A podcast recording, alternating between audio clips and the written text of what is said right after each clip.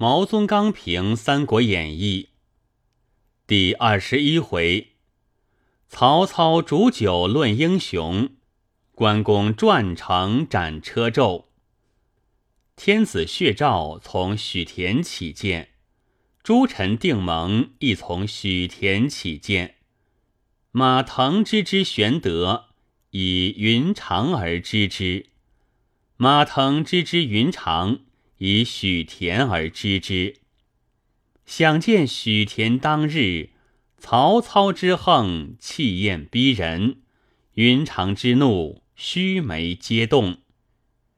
文有叙事在后伏，而是为前篇加倍衬然者，此类是也。两雄不并立，不并立则必相图。操以备为英雄，是操将屠备矣。有逆之，备之必将屠我矣。备方与董承等同谋，而忽闻此言，安得不失惊落柱也？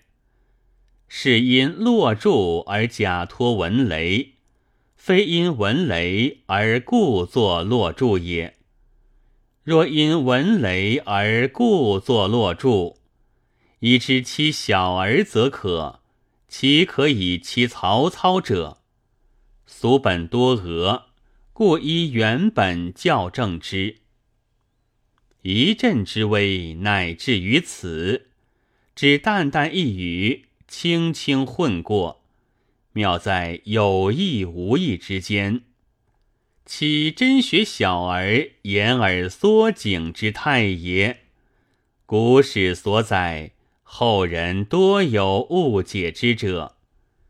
即如项羽困于垓下，闻汉兵四面皆楚歌，大惊曰：“汉以尽得楚乎？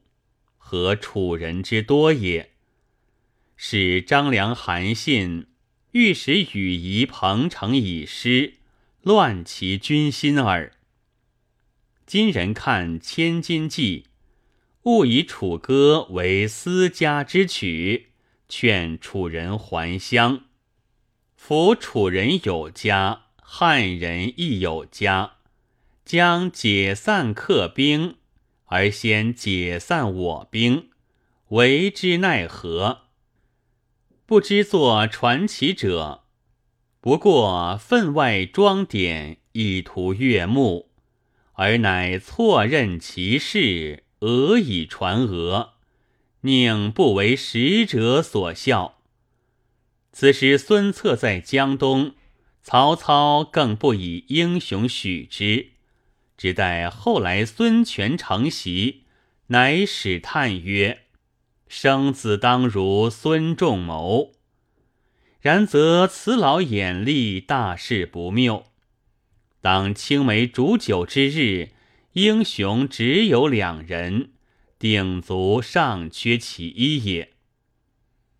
自车胄为云长所杀，而曹操之兵端起矣。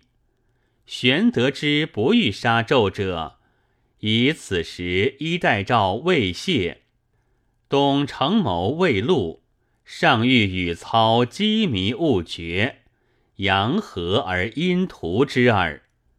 英雄做事需要审视量力，性急不得。玄德深人心，故有此等算计；云长直人心，别无此等度长。两人同是豪杰。却各自一样性格，云长之不及玄德者在此，玄德之不及云长者亦在此。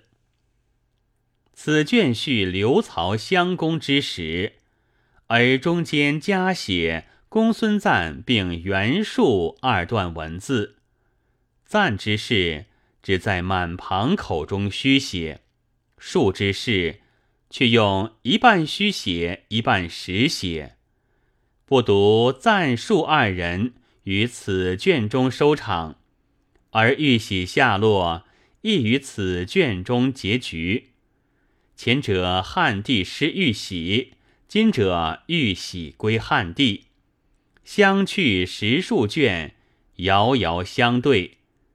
而又御服七十回后，曹丕受喜篡汉之由，有应有福，一笔不漏，一笔不凡。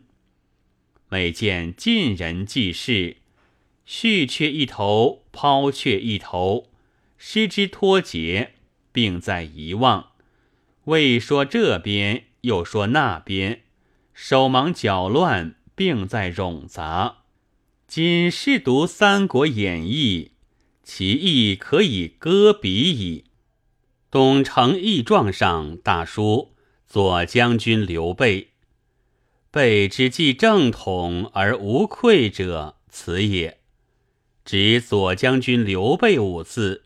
萧德汉昭烈皇帝五字，西汉高祖项羽诏曰：“愿从诸侯王击楚之杀义帝者。”于是名正言顺，海内归心。